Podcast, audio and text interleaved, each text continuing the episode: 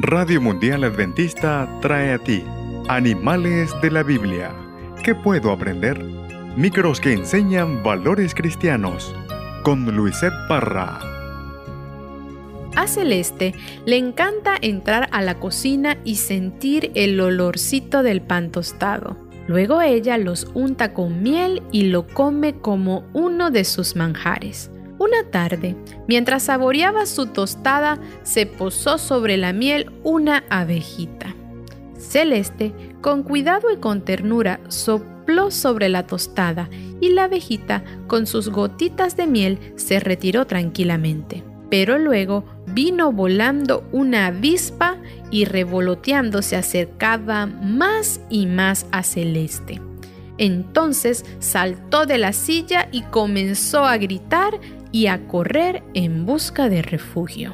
Hola amiguitos, la historia de hoy se titula Avispas Ayudantes. ¿Qué pasó? ¿Por qué Celeste trató tan bien a la abeja y con la avispa se asustó? Cuando su mamá escuchó los gritos, Celeste estaba detrás de la puerta con la escoba en su mano. Su mamá vio que la avispa ya no estaba más y trató de calmar a su hija. Celeste, ven aquí. La avispa ya se fue. Aunque te cueste creerlo, ella nos está ayudando. Está eliminando las plagas y además está ayudando a la higuera que está en el patio para que este verano tengamos higos. Ella poliniza las flores de la higuera para que la planta tenga higos. Celeste recordó la dulzura de los higos maduros y las tartas de higo que su mamá cocina y volvió a la calma. Cuando el pueblo de Israel se alejaba de Dios y venía un pueblo enemigo a atacarlos, ellos huían como avispas. Sin embargo, Dios quería enseñarles que ellos tenían que acercarse a Él. Muchas veces, nuestros padres actúan como avispas.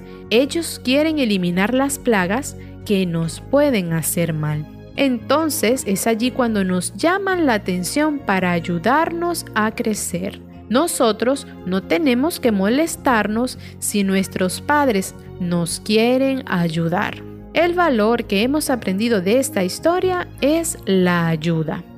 Y en el libro de Salmo capítulo 33 versículo 20 nos dice, nosotros confiamos en el Señor él nos ayuda y nos protege. Hasta la próxima amiguitos y que Dios te bendiga. Radio Mundial Adventista presentó Animales de la Biblia.